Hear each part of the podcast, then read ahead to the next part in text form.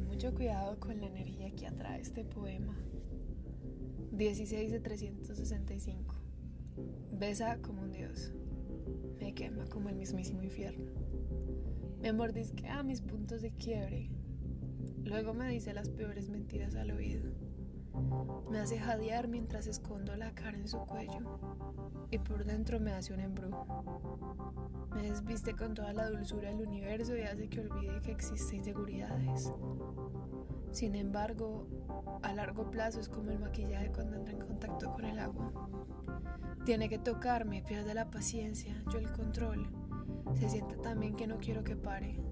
Mientras tanto, él me envenena hasta las estrías. Mientras tanto, él hace juegos diabólicos con mi alma. Se posiciona entre mis piernas y su boca pierde el sentido del inicio y el fin. Así es como me marca como suya, para que aunque otros me toquen, nada se parezca a él. Entra en mí y me hace sentir llena, aunque la realidad es que me está vaciando hasta las entrañas.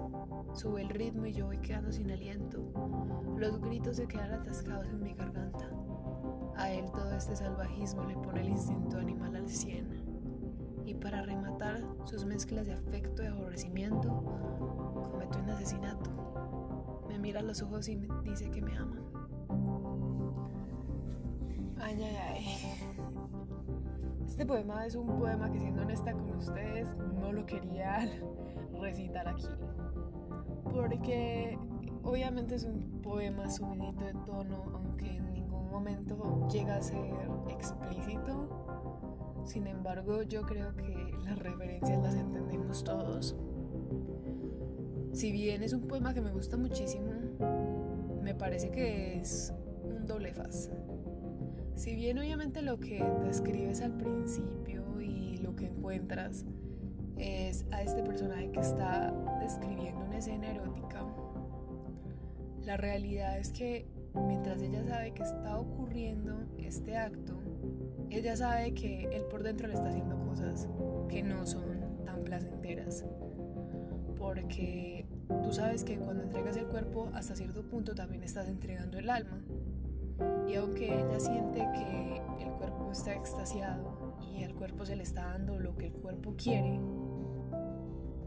la cabeza, el alma y el corazón de ella están en otra tónica. Porque la cabeza, el alma y el corazón de él están en otra tónica.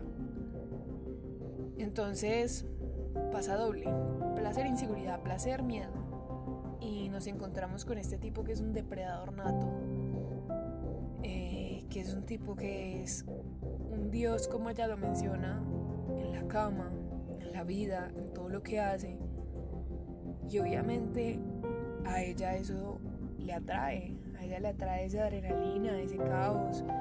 Y ella se acerca y se acerca más, así él le esté volviendo nada, porque finalmente ella lo permite.